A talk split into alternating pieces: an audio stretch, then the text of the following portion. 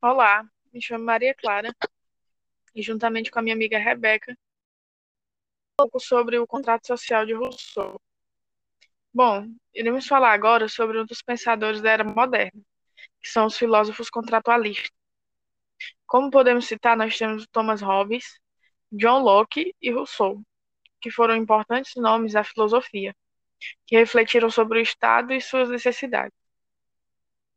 Vamos adentrar agora na teoria do contrato social de Rousseau.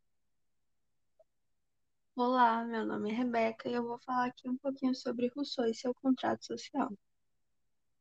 Rousseau foi um filósofo e iluminista que acreditava que o homem possuía uma noção diferenciada em seu estado de natureza. O estado de natureza é o período em que a sociedade ainda não se formou ou seja, quando não há uma lei civil ou uma civilização para amparar o convívio social. Para Rousseau, o homem não era mau, como Hobbes dizia. Para Rousseau, o homem nasce bom, mas a sociedade o corrompe. O homem, em seu estado natural, vive em harmonia, tem compaixão, mas quando surge o conceito de propriedade privada, os indivíduos geram desigualdade entre eles. Acreditava também que nenhuma pessoa tem autoridade natural sobre as outras. Foi aí então que ele criou o contrato social, que foi modelado a partir do sistema político de uma antiga polis grega, que seria uma democracia participativa, onde todos os indivíduos considerados cidadãos participavam de decisões em prol do Estado visando o interesse coletivo.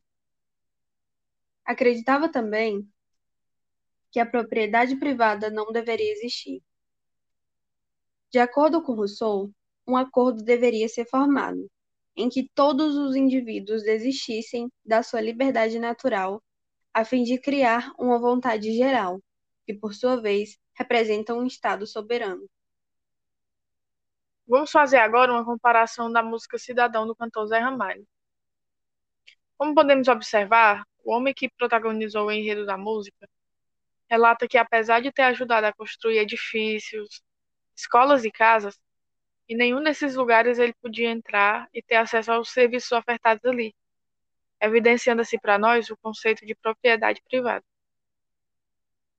Também podemos ver a notória desigualdade apresentada no trecho onde ele fala que, apesar de ter ajudado a construir a escola, sua filha não poderia estudar lá, por ser de origem humilde.